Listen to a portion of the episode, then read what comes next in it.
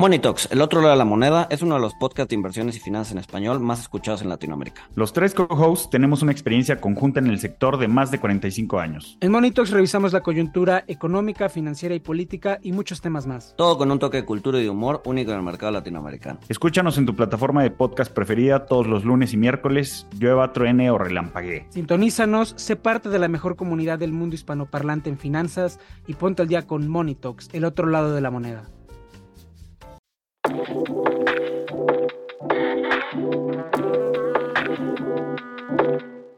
Hola, bienvenidos a Tripeando, el podcast que te ayuda a encontrar tu elemento, es decir, lo que te mueve y la manera en la que quieres trascender.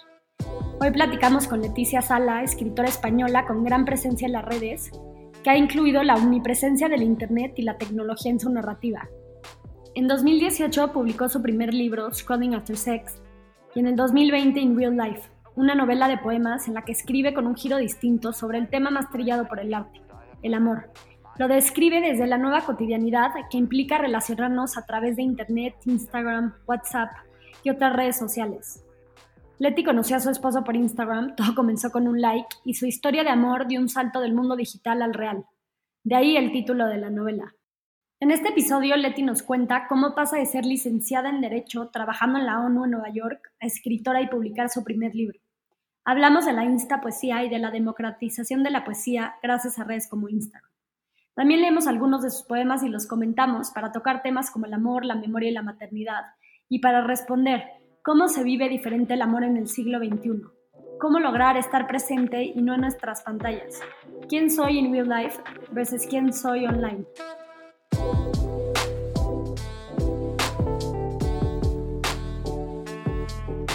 Leti, bienvenida a Tripeando. Muchísimas gracias por estar aquí. Y gracias. Me emociona mucho esta plática y quiero arrancar hablando de tu historia, ¿no? ¿Cuál es tu primera cercanía con la escritura y cómo es que te vuelves escritora?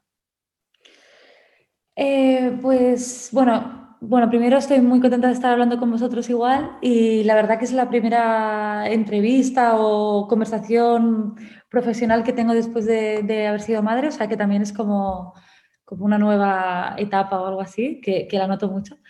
Em, así que a ver cómo salen las respuestas, porque ya, ya me siento como en otro universo. Eh, pues mira, eh, mi relación con la escritura empezó eh, de, como de forma bastante orgánica cuando yo era adolescente. yo, bueno, escribía mucho, escribía como pues reflexiones, escribía en mis libretas, etcétera pero sobre todo cuando empecé a escribir de forma más, más habitual, fue en realidad con una, con una red social que estaba muy de moda en España que se llamaba Fotolog. Y no sé si en México se usaba Fotolog. No, vale, bueno, debías. Bueno, pues en España era, era una, una red social la primera que se ponía una foto y había un, un, un espacio para poner un, un, pie de foto, pues en realidad pues como en Instagram de ahora. Pero yo ahí me di cuenta que lo que me salía mucho era inventar mis historias, escribía relatos de ficción, de, autobiográficos, escribía algún poema, etc. Entonces, todo eso me salía de adolescente en un momento en el, que, en el que nadie me estaba obligando a hacerlo y en el que uno está muy perdido en la adolescencia en general y, y, uno no es particularmente feliz tampoco. Bueno, al menos en mi caso no, no fue el caso. Entonces, bueno, mm, más o menos rápidamente empecé a ver que, tenía como, empezaba a tener como seguidores, pero no tanto por el número de seguidores que creo que el Fotolog no tenía, sino más como a gente que le gustaba mucho lo, que escribía y que me comentaban, pues continúa, no sé qué, me ha encantado esto, se lo mandaba no sé quién, me ha hecho llorar, me ha hecho reír o lo que sea.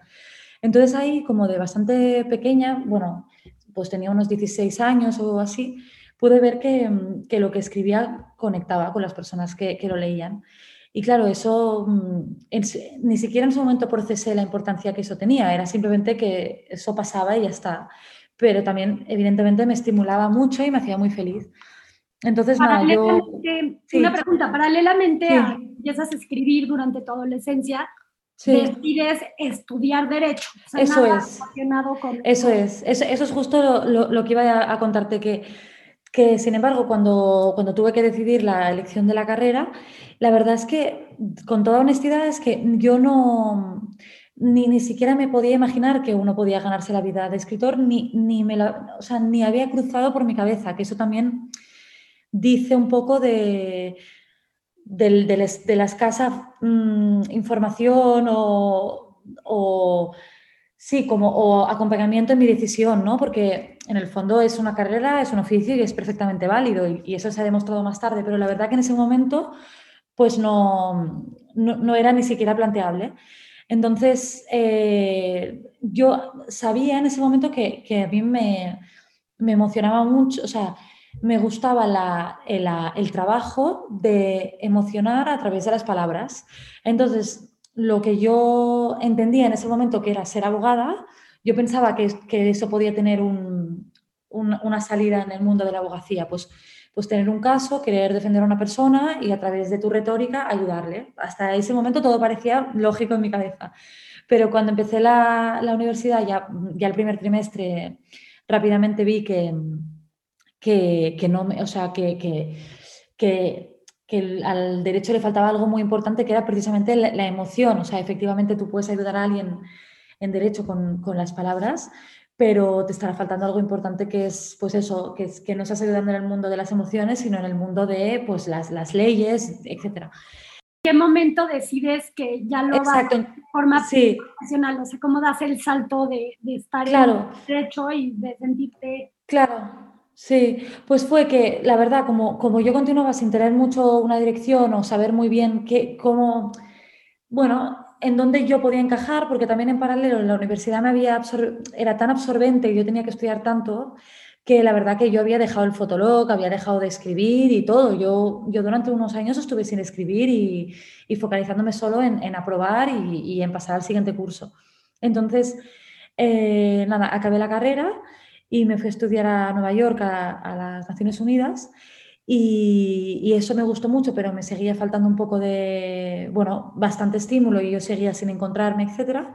Y luego mm, eh, volví a España y ejercí de abogada. Entonces, todo, en todo ese tiempo yo seguía insatisfecha. Yo sabía que, que no estaba en donde tenía que estar, pero es que tampoco tenía ningún tipo de, de idea de, de, de a dónde ir. Entonces, en un momento dado que ya esa esa olla explotó, explotó, digamos, en el sentido de, que estaba siendo muy evidente que yo no estaba, no estaba tomando una buena decisión para mí, dejé el trabajo y me, y cambié por completo a, trabajar en una um, organización sin ánimo de lucro que, que ayudaba a, a traer eh, la, literatura en países en desarrollo subdesarrollados.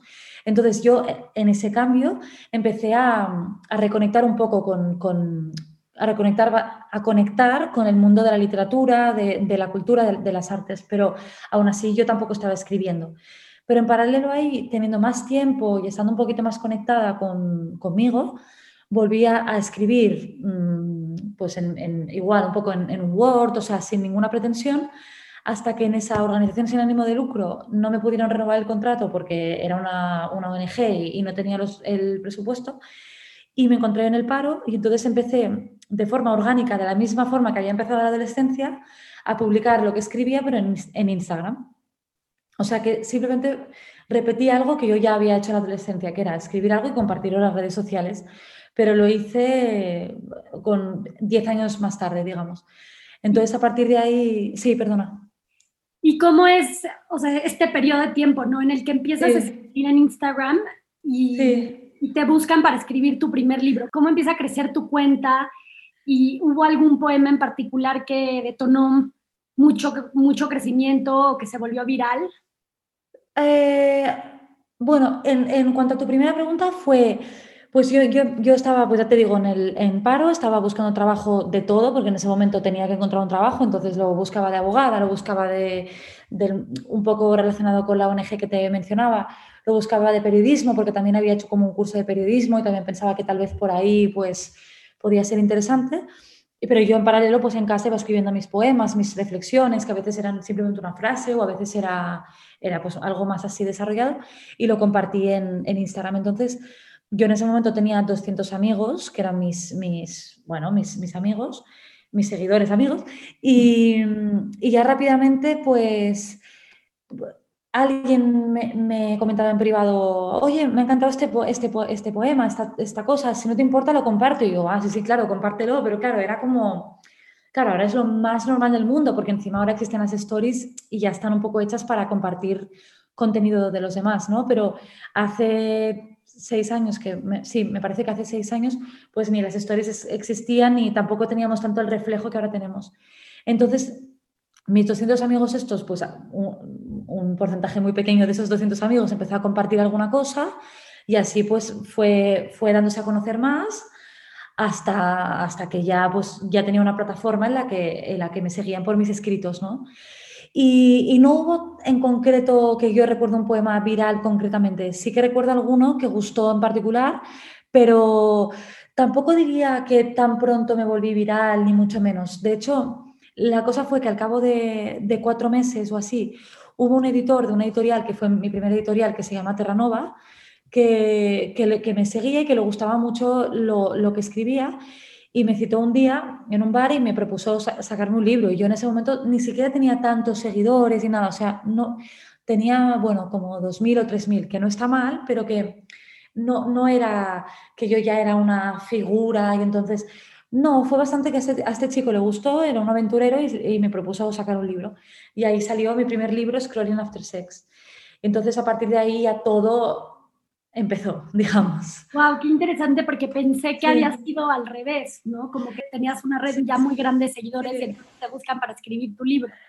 Claro, no, y, te agradezco que me digas esto porque de hecho una, uno de los artículos de, prensa que eh, bueno, que hizo una reseña sobre mi libro, dijo, puede parecer una influencer más, pero no lo es porque tal, tal. Y yo pensando, es que no, o sea, ni lo soy la influencer. En ese momento, pues ya te digo, yo tenía 2.000 seguidores y fue un, loco que se atrevió a, darme una, una, chance, pero no, realmente no, no venía de una plataforma.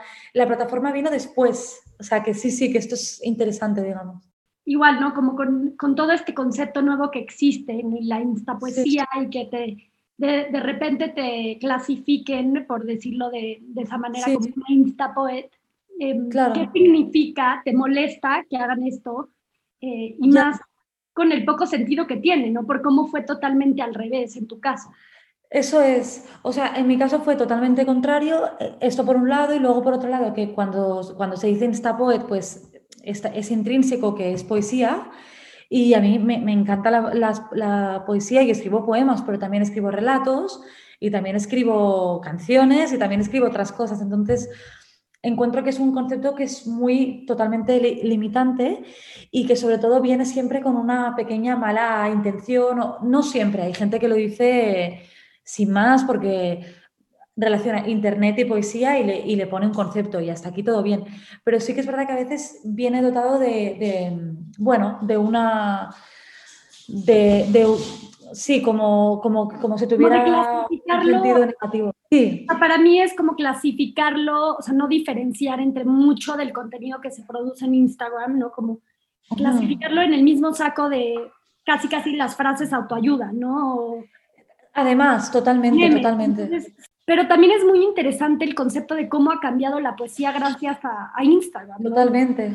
Sí. ¿A qué se refieren cuando dicen que Instagram ha democratizado la poesía? ¿no? O sea, ¿quién era el juez de la buena poesía y ahora quién lo es?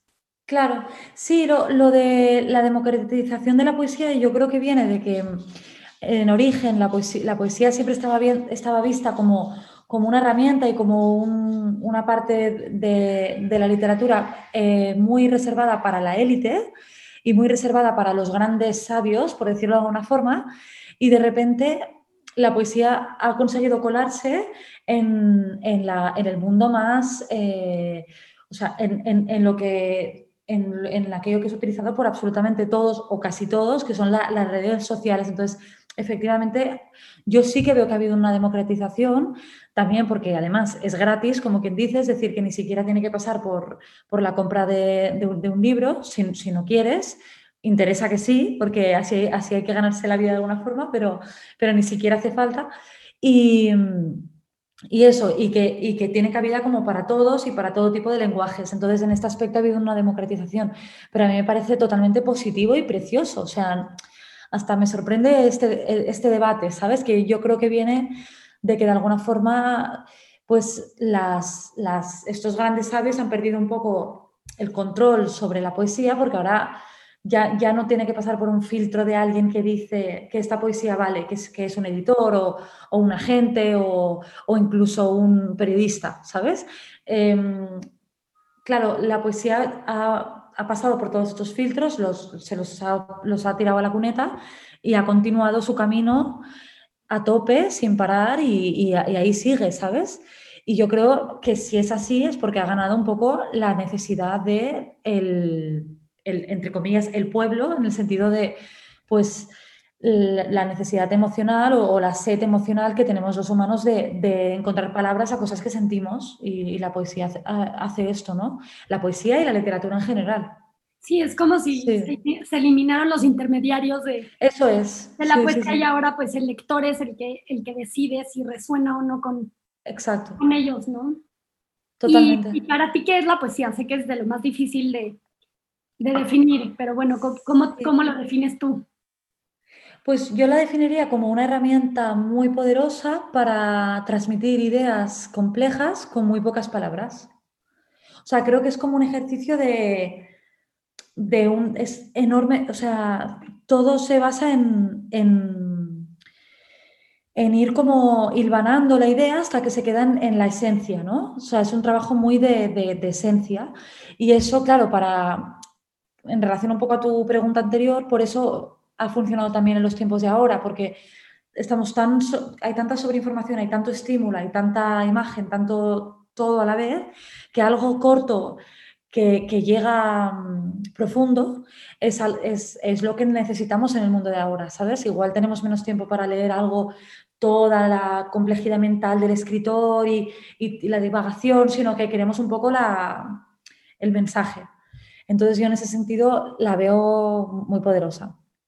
Y hablando de, de los tiempos de hoy, Leti, creo que una sí. de las razones por la que tu pues, poesía resuena tanto con los jóvenes, sí. también parte de lo que te diferencia de otros poetas es que incluyes la tecnología en tu narrativa, ¿no? Y hablas Ajá. del amor y de las relaciones en intersección con el Internet, con sí. Instagram, con WhatsApp y con todas estas redes sociales que se han vuelto parte de nuestra cotidianidad. Sí. Me, me, encantaría saber si, si esto sucedió de una manera orgánica o lo exploraste intencionalmente, ¿no? ¿Y por qué te interesa tanto este tema? Ya, pues la verdad que fue totalmente orgánico también. Eh, yo creo, quizás por el simple hecho de que ya te digo, como yo empecé, que estaba en el paro, etcétera, y que, y que, y que posteaba estas cosas, pues yo misma estaba muy estaba viviendo a través de este mundo, estaba viviendo a través de, Internet, ¿no? Entonces, por, por, la, por, el puro deseo mío de, de, poner palabras a lo que yo misma sentía, pues surgió de ahí. También en concreto he explorado mucho la parte de, del amor en, en, las redes sociales, en Internet, so, sobre todo en mi última novela, la de In Real Life, que es la segunda. Eh, lo he explorado mucho porque fue muy basado en mi propia experiencia personal, que conocí a mi marido en, en Instagram, etcétera, ¿no? Entonces, mm, me pareció tan, no sé, como vi eso como si fuera un extraterrestre que miraba eso desde fuera y la verdad es que es, es como impresionante conocer a, alguien que es tan importante en tu, en tu vida por, a través de, de algo intangible y estando en la distancia, etcétera, ¿no? Y claro, y, efectivamente, como eso me ha pasado a mí, pero le ha pasado a millones de personas, obviamente, pues supongo que lo que hice fue el trabajo de, otra vez de articular cosas que todos sentíamos que, pues eso, esta nueva forma de relacionarnos, que ya no está nueva porque ya llevamos años, pero sí que es nueva en la escala de la humanidad de, relacionarnos a través de, de, Internet y de las redes y eso, ¿no? Y quiero hablar de tus libros, ¿no? Los dos me parecen excel, o sea, excelentes, me fascina el título. Muchas gracias. ¿Cómo surge el, el, nombre de Scrolling After Sex? Sí, pues el nombre de Scrolling After Sex, la verdad que... A ver, ¿cómo surgió? Pues la verdad fue un concepto que escribí en un, en un momento dado en mis notas del móvil, como que me hizo gracia porque lo vi una imagen muy, eh, muy de, de, de, ese momento, o sea, una, sea, lo que hice es ponerle palabras a una imagen muy cotidiana, por suerte, por fortuna o por desgracia, de ahora, que es el momento de estar con el móvil haciendo scrolling después de, de, haberte como tenido relaciones con, con, alguien, ¿no? Entonces, bueno, quise poner eso en las mínimas palabras posibles, que es el ejercicio que siempre intento hacer, y de ahí surgió estas tres palabras.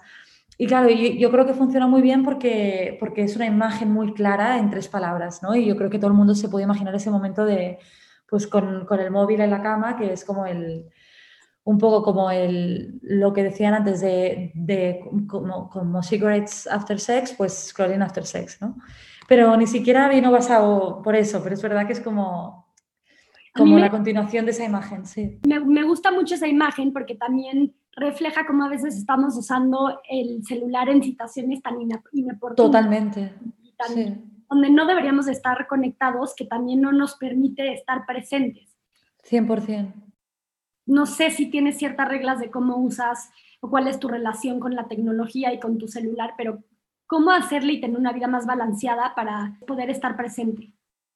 Claro, sí, o sea, cuando yo decidí llamar al, libro de esta forma, sobre todo deseé que no, no pareciera que era una apología a este tipo de, a este tipo de, costumbres que tenemos con respecto al, móvil, pero también era una pura realidad porque es, así mismo, o sea, es así.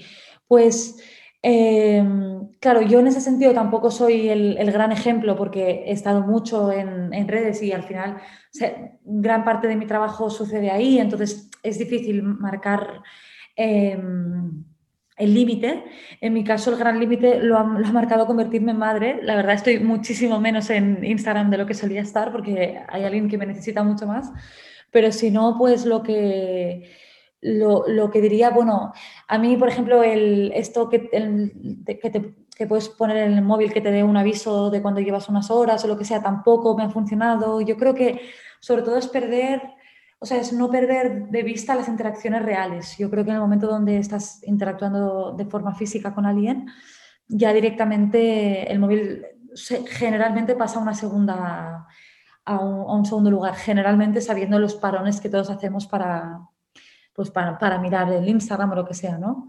Pero sí que creo que, mm, un poco mirando Japón, por ejemplo, que es, que es un país que en muchos casos está siempre mucho más avanzado que al menos que Europa, eh, pues, pues sí que se ve que el efecto que está teniendo las redes, los videojuegos, etcétera, es, es que las interacciones sociales son cada vez menores hasta un punto un poco, un poco o bastante preocupante. Entonces sí que es verdad que aquí hay como una grande bandera roja de a ver cómo hacemos para no perder eso, porque como humanos todavía necesitamos eso para ser felices, ¿sabes? Yo hace poco leí eh, creo que es una estadística de Sold Out, una compañía de telefonía, pero que decía que, que vamos a pasar al final de nuestras vidas 8 o 10 años, de 8 a 10 años viendo wow. que es increíble. Demasiado tiempo. Entonces sí creo que todos, así como nos planteamos el cómo queremos vivir, casi casi es qué relación queremos tener con, con nuestro Totalmente. Sí, va a ser una parte importante y como dices, se puede usar tanto para cosas muy positivas, pero también em, pues es negativo. Y Leti, de, de, tu libro In Real Life, em, ¿cómo es diferente lo que haces en, esta, en este libro a, a, lo que pasa en Scrolling After Sex? ¿no? También eh, nos puedes contar cómo surge la idea de este segundo libro y qué estás viviendo cuando decides escribirlo. Sí, pues con, con el primer libro bueno, como te decía, me contactó este chico que era el editor y a él le gustaba mucho la idea de, o sea, le gustaba mucho que, hiciéramos el ejercicio de, de como trasladar la forma que yo tenía de escribir en las redes a un libro, es decir, hacerlo de forma muy fragmentaria y, y bastante aleatoria. Entonces, Scrolling fue un libro relativamente fácil de montar porque en realidad era una, una traslación de todos los temas que me preocupaban, que me inquietan, que a día de hoy casi, casi muchos son los mismos, que son, por ejemplo, pues la, amistad, eh, pues obviamente el amor, el sufrimiento, la relación con los padres, la muerte, los perros, o sea, son unos temas que siempre se me repiten. Y entonces fue volcar lo, bueno, los textos, los poemas, los mensajes y las fotografías y los dibujos y muchísimas cosas alrededor de esto. Entonces, el trabajo fue de, evidentemente, de que eso tuviera un, bueno, una coherencia a la hora de leerlo y, un seguimiento, pero, pero mm, era bastante libre en cuanto a todos los temas, ¿no? Entonces, con In Real Life, que surgió de una forma totalmente distinta que ahora te cuento, eh, para mí fue un, hacer un zoom muy fuerte en uno de esos temas que era el, amor y Internet. O sea, dos de todos los temas que me interesaban, pues hacer realmente un, zoom y una exploración más profunda. Entonces, de ahí, pues en In Real Life, dentro de que es un libro de poemas y no es una novela ni, ni, ni nada, mm, tienen una pretensión más de, de, inicio, o sea, planteamiento nudo y desenlaces. Es un libro que si lo abres en cualquier página te encuentras un poema que puede funcionar perfectamente solo y que te, te transmitirá un mensaje y una historia, pero si lo quieres leer de principio a fin, pues te, te narrará la historia de, dos personas que se conocen online y todos los desafíos y dificultades que tienen hasta el final, ¿no? Em, que, estaba, está muy fuertemente basado en mi, en mi, historia personal, dentro de que no, no lo considero un libro autobiográfico, o sea, que, que, tiene parte de, ficción.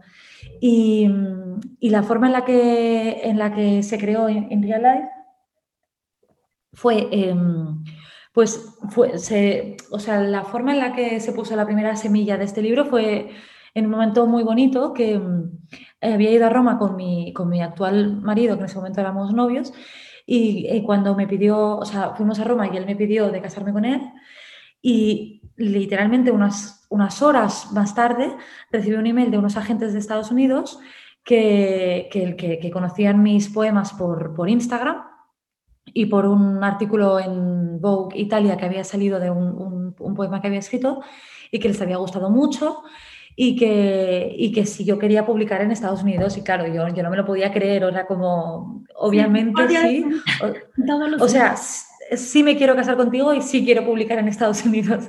O sea, ese viaje en Roma eran todos sí. Y, y, claro, entonces a partir de, de, ahí, yo en ese momento recuerdo que tenía 12.000 seguidores, que de nuevo, no digo que sea poco, pero tampoco es como algo que digas es que solo te han contactado por, por lo super influencer que eres, porque tampoco creo que esto me parece que se llama una, una micro influencer, una persona que tiene esos seguidores, ¿no? Entonces, bueno, em, de hecho, cuando me contactaron eh, fue previo a, publicar eh, After Sex. Y entonces, sí, o sea, yo ya estaba escribiendo el segundo, muy poquito a poco y, con mucha calma, eh, cuando ya estaba en promoción del, del primero, digamos. Y, y nada, y entonces, bueno, eh, yo fui escribiendo este libro y tal, y salió en septiembre del 2020, es decir, hace, hace un año, en Estados Unidos y después en España.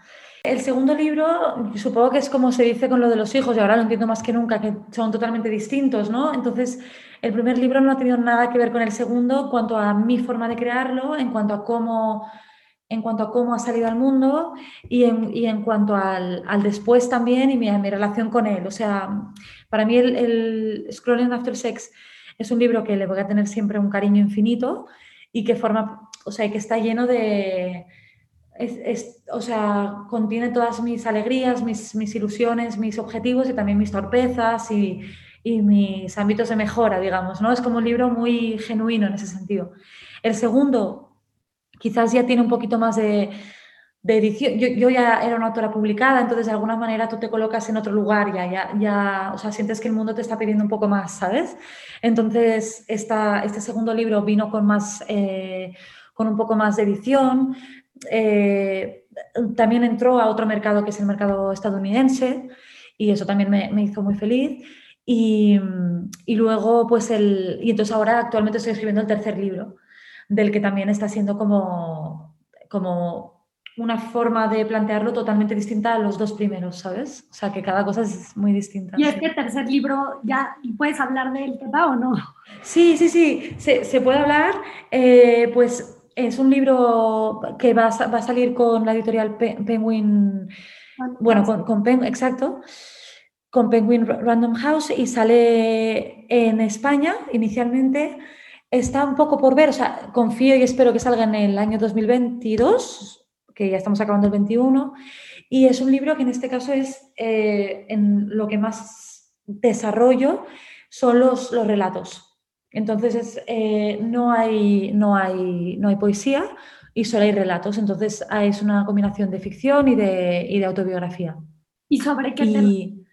Entonces es, es, bastante, o sea, hay por un lado, o sea, honestamente los temas son prácticamente los mismos que ya tocaba en, en los otros dos libros que tengo, simplemente que es como la mi propia evolución con respecto a esos temas, la, la plasmación de cómo yo de cómo mi pensamiento ha evolucionado con respecto a estos temas, ¿sabes? Es decir, pues hablo del amor, pero hablo del amor de una forma muy distinta como hablaba en Scrolling After Sex. Hablo de la muerte igual, de forma distinta. También es verdad que hay más lugar a la maternidad de lo que había inicialmente, pero en Exploring After Sex ya la había. Entonces me hace gracia porque es un poco como todas las inquietudes que yo planteaba en este libro, en el primero sobre todo, porque en el segundo no exploré tanto esta parte de maternidad, pues ahora ya ha sucedido y ahora ya hay relato para eso, ¿no? Entonces es un poco, es, es como ir plasmando mis, la, cómo se desarrollan mis, mis pensamientos y, y las reflexiones que yo tengo simplemente cambia el formato, pero lo que me encanta es precisamente ir explorando nuevos formatos, o sea, sé que, que, yo nunca me voy a quedar en un solo formato, ¿sabes? En solo poesía, solo relatos, solo novela, no. Yo siempre voy a querer seguir explorando y, también para mí es un reto como escritora, ¿sabes? Y em, escogí algunos de los poemas y me gustaría leerlos en fuerte para abordar ciertos temas ¿no? Sí.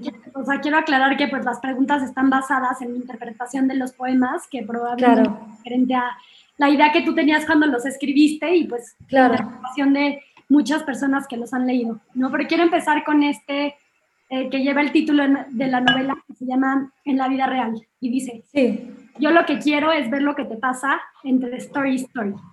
Y hay otro que dice, ¿cuántas de las stories que publicamos van dirigidas a una sola persona. Y Leti, tú cuando conociste a Pau, tu esposo, por Instagram, ¿cómo fue, o sea, cómo fue cuando realmente lo conoces en persona? ¿Qué, ¿Qué, expectativas tenías o tenías una imagen diferente de lo que él era por lo que habías visto en Instagram?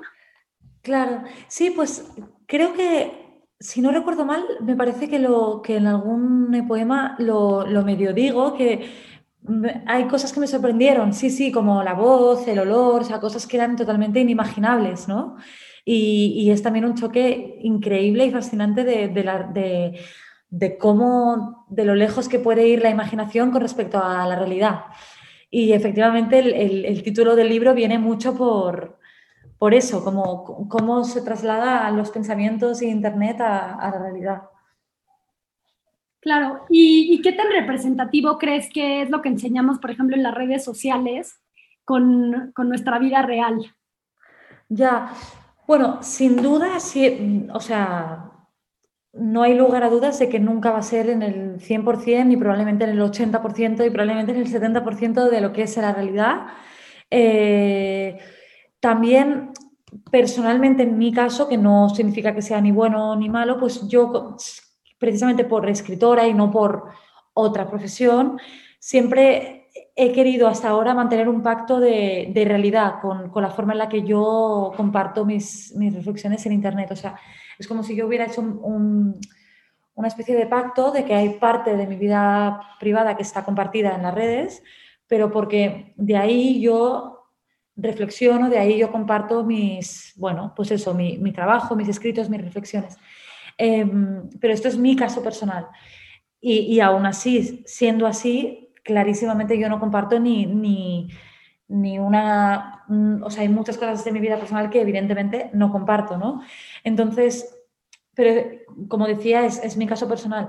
En general, sí que veo que, que hay, hay poca que mm, hay en algunas personas que hay poca honestidad, pero eso siempre responde a un conflicto privado importante, o sea, solo es el reflejo de alguien que, no está bien en su misma realidad, ¿no? Y que usa esta, esta especie de, capacidad de ficción de nuestra propia vida gratuita que nos dan las redes para evadirse de una misma realidad. Y eso creo que todos podemos ser víctimas de eso, o sea, creo que es, algo, es como ya un, algo generacional que está ahí y que cada vez nos estamos volviendo mejores en identificar cuando algo no es verdad, que eso también es muy interesante como, como nosotros mismos ya desarrollamos la capacidad de, ver verdad y no eh, en cosas que vemos, que leemos, etcétera, pero eso también va, o sea, es, es un aprendizaje. Y con, con, todos mis invitados hablo del amor, de poder platicar contigo de este, ya que tú tienes un libro de esto, pero em, quiero leer antes dos poemas relacionados con este, el de dos, que dicen, quererte significa temer dos muertes, destruir dos vidas, perseguir dos sueños, surcar dos caminos, tuyo y mío. Y otro que se llama Todo lo que hay, que dice, allá donde pongo amor, pongo miedo para ti, ¿qué es el amor? Uf, eh, es que claro, he escrito dos libros al respecto de qué es el amor y no, y no te lo sé responder así en un segundo. O sea, creo que esto es que mira, yo cuando no sé responder a, a, algo, me gusta que los poemas respondan por mí, ¿sabes? Y creo que estos, exactamente esos dos poemas que has leído son los que, con los que te hubiese respondido, ¿sabes? Porque es exactamente eso, para mí. Entonces, no, no sabría cómo otra forma de decirte lo que no a través de, en particular, el, primero, que sería el, el, el el quererte significa, etcétera, etcétera, es un poco la, lo que para mí tiene que significar el, y, y, significa realmente el amor sano, el amor sólido, el amor construido. Y luego el segundo, también es el amor y es, bueno, em, sí, alguien así diría, no, en el amor no hay miedo, ya, bueno, a veces sí que hay miedo y no, y no pasa nada, ¿sabes? Y, para mí es la forma en la que resumí esta, esta segunda parte del amor que a veces em, es así, que, que, se junta bastante con el miedo, ¿sabes? Claro. Eh, que se, entrelazan y uno es el motor del otro a veces. Sí. ¿Cómo, ¿Cómo fue tu contacto con el amor o tus relaciones pasadas antes de Pau? ¿No? O sea, de experiencia. Sí, pues claro, era, era, era, era o sea, no era, el, no era este tipo de amor que estamos hablando, ¿no? Era, era un miedo, o sea, era un amor, bueno, eran relaciones no, no, no exitosas o no, sí, eran relaciones un poco fallidas, entonces, eh, por, o sea, el motor, o sea, el haber sufrido tanto por esto también es lo que me hizo explorarlo y mejorarlo, escribirlo, eh, articularlo, que así es como yo soy. Cuando algo me hace sufrir necesito ponerle muchas, muchas palabras a eso, ¿sabes? Entonces, em, de ahí que han, surgido estos dos libros. ¿Y, mm. ¿Y, qué consejo le darías a tu hija sobre el amor? Uf, ya, qué, buena pregunta y qué, y qué lejos estoy de... A ver, yo pienso que el amor se tiene que, explorar y, se tiene que conocer y se tiene que navegar. Entonces, a mi hija o a, cualquier persona más pequeña que yo, creo que le daría pocos consejos en cuanto a que creo que se, se conoce conforme con el prueba y error, ¿sabes? Entonces, por mucho que yo le quisiera decir lo que para mí ha sido la conclusión final o, lo que para mí ha funcionado, lo que para mí, etcétera, esa persona tiene que pasar por todas, por, por todas esas pruebas y errores para entender, sobre todo, el poema 2 que has leído para mí. Pero para eso se necesitan pruebas y errores previos, ¿sabes? Yo no hubiera... Que también hay otro poema que mira, que es el de yo no podría quererte como lo hago ahora si no hubiese querido a otros como lo hice antes. o sea, creo que... Sí, no, es que ahora mismo no lo estaba recordando hasta que me has preguntado esto, que, es, que creo que así uno aprende a querer, ¿no? O sea, no, es querer mal o bien, pero se necesita querer a unas personas para luego querer bien a otras o, querer a otras. Y, creo que eso es totalmente el aprendizaje de la vida y es vivir no siempre es muy fácil, a veces es, muy doloroso, pero, pero se necesita para, para ir evolucionando, ¿no? Claro, y quiero hablar un poco también de la identidad em, y bueno, y, todo este tema de expectativas en el amor, ¿no? Como que es un tema que por lo menos estuvo muy presente en mi última relación. Me gustaron mucho estos dos poemas, el, el de Retorcida, que dice, ah tú fingiendo ser la persona que crees que espero que seas, yo fingiendo ser la persona que creo que quieres que sea. La forma más retorcida de estar en sintonía. Ese es el primero. Y el segundo es, en el amor hay dos personas, la que existe cuando está, está a tu lado y la que inventas cuando no lo está. Intento, intento matar a la segunda. Y mi pregunta sería, eh, ¿hasta qué punto debemos convertirnos en la persona que nuestra pareja quiere que seamos? ¿no? O sea, ¿cómo con yeah. presencia y no perdemos nuestra identidad, pero al mismo tiempo eh, nos enamoramos y, y, y complacemos a, a, a, nuestra pareja? Mira, yo en mi experiencia creo que cuando se intenta complacer a la otra persona de la forma que tú comentas, es un tema de, de puro tiempo que eso falle, porque no, no, porque no, no, se puede complacer, no se puede ser alguien que no eres durante muchísimo tiempo. O sea, es algo que está llamado a, a su fin, ¿sabes?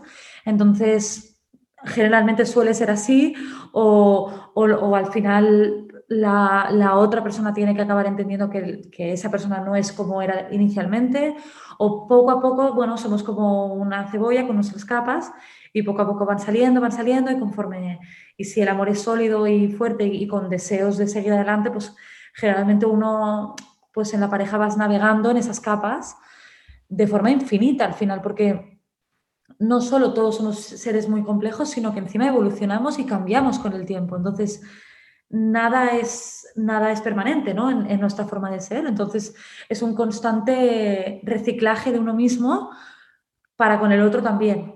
Entonces eso yo creo que es, es, una, es una relación y, por eso muchos fracasan y por eso a veces cuestan, supongo. Y Leti, ahora sí hablemos de la maternidad. Eh, quiero leer este poema que dice, ¿cómo renaceré yo cuando nazcas tú?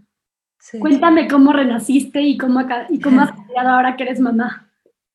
Bueno, mira, me encantaría responderte a esto bien, pero noto, al menos la forma en la que yo funciono, y creo que todo el mundo funcionamos así, que necesito como tiempo para ponerle palabras, ¿sabes? Como es tan reciente y tan intenso que mi, mi cabeza siempre necesita articular, poner palabras, no sé qué, y lo intento hacer, pero noto que aún es muy pronto, ¿sabes? Sin duda diría que es, que es, un desafío enorme, que es un reto, que es precioso al mismo tiempo, que también es muy duro. O sea, todo eso te lo puedo decir ahora, pero aún no sé la forma en la que he renacido porque, porque creo que es muy pronto. Claro, y hay temas... Pero sin duda he renacido, eso, eso sí. No has cambiado y eres otra, pero eso es.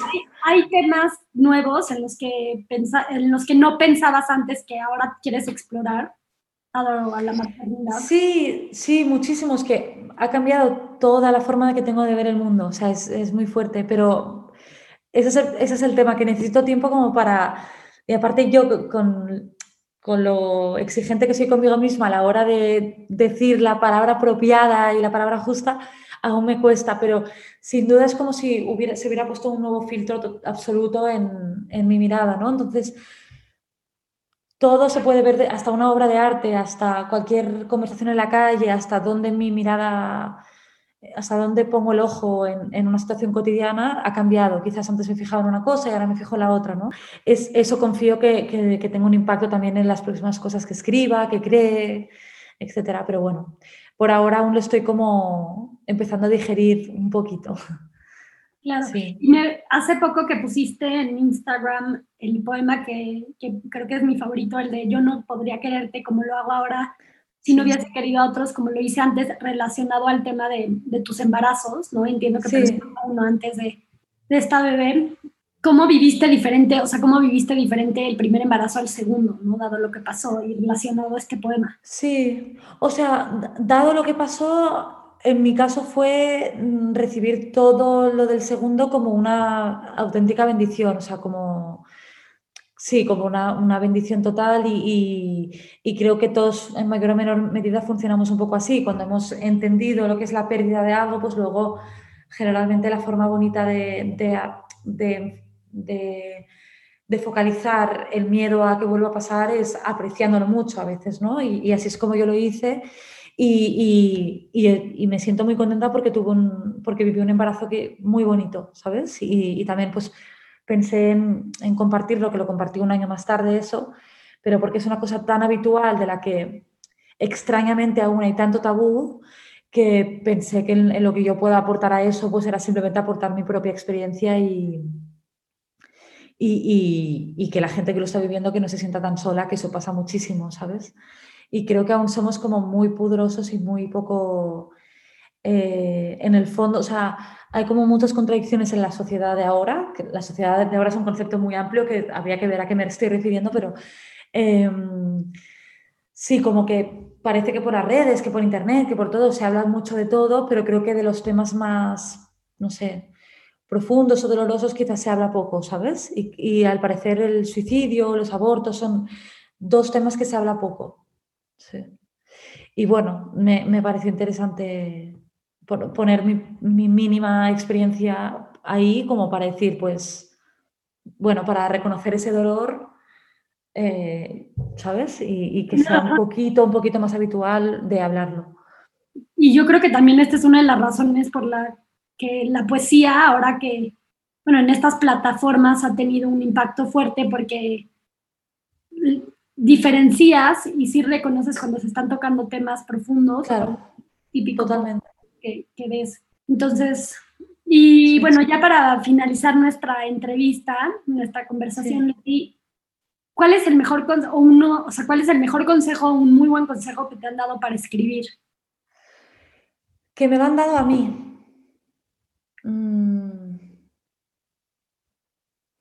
Bueno, uno que me, han repetido mucho que es eh, escribir es reescribir, o sea, que es muy importante escribir, que escribir para mí sería como volcar la idea, empezar a escribir el primer borrador, tener un poco pues esto, el, planteamiento nudo desenlace, eso sería escribir, pero luego cuando, para mí, en, mi propio proceso de, de creación, para mí cuando se crea la magia, es en, la reescritura, o sea, en el coger, o sea, agarrar ese, ese, ese, texto, esa, esa, ese primer borrador y ser muy insistente en, en, la elección de la palabra que has elegido, en, en, si no existiría una palabra mejor, en si este párrafo entero no se puede eliminar de golpe y el texto sigue funcionando, en si esta palabra que tú has elegido porque te has enamorado de esta palabra es necesaria o en realidad hay una palabra mucho más sencilla que puedes utilizar, ¿sabes? O sea, es como, es un ejercicio,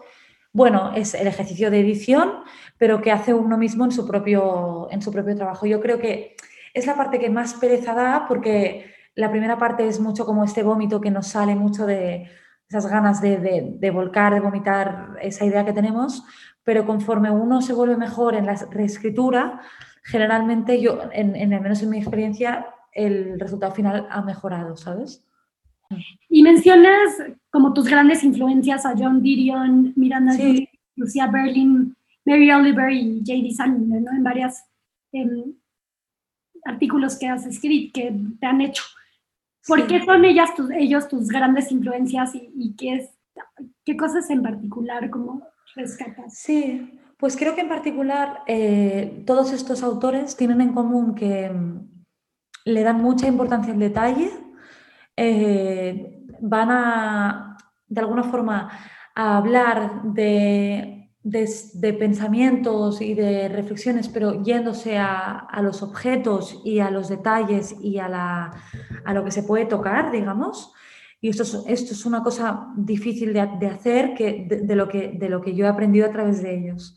Em, no sé, se me ocurriría, no sé si quieres que te diga un ejemplo o ya se entiende de esta forma, pero por ejemplo, pues el primero que me viene, Joan Didion en su, en su libro eh, en eh, Blue Nights, en el que habla de la muerte de su hija, em, hay un momento dado en el que ella está narrando que su hija era adoptada y que su madre biológica eh, estaba muy, muy detrás de, de, ella, de la hija, pero como que ella sospechaba que era un poco por interés, ¿no? Y que cuando la hija enfermó empezó a haber menos interés. Entonces hay una frase que dice, y cuando fue la muerte que leyó a, a mi hija, su madre envió flores. Entonces, solo diciendo que envió flores ya es una forma de decir que, que no estaba tan interesada en ella, si solo envió flores y no fue a verla y no y no fue al entierro y no fue a... como, que, como que el hecho habla por sí solo, ¿no? Sin que el hecho habla por sí solo, eso es. No le importaba. Es, exactamente. Entonces, eso en literatura es, es, muy poderoso porque yo te podré estar diciendo, repitiendo y todo de, de, las mil formas, pero que si te digo algo fáctico, ya está, ya, ya, ya nos hemos entendido, ¿no? Y creo que eso es, eso es un trabajo, eso es un, es un aprendizaje, es una forma de escribir. Y yo eso lo he aprendido a través de esos autores. ¿Cuál es tu libro favorito de Joan Didion? bueno, sin duda el año del pensamiento mágico es, es, es, es conmovedor y, y, y bueno, es, increíble.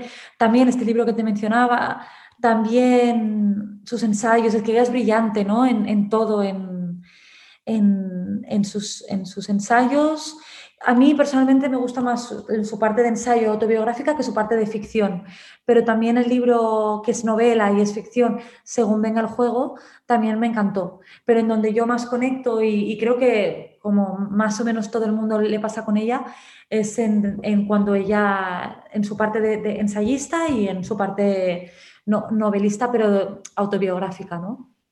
Sí. es que me gustaría muchísimo decirte solo uno, es, horrible. No, pues Leti, muchísimas gracias por tu tiempo. No, a ti.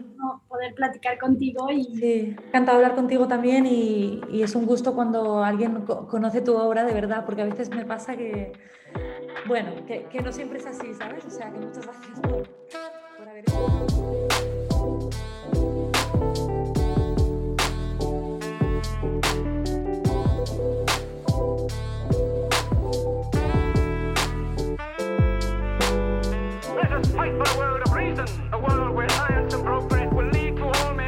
Why do we crystallize imagination? I have my mind. The mind needs books like a sword needs a whetstone. Artificial intelligence could spell the end of the human race.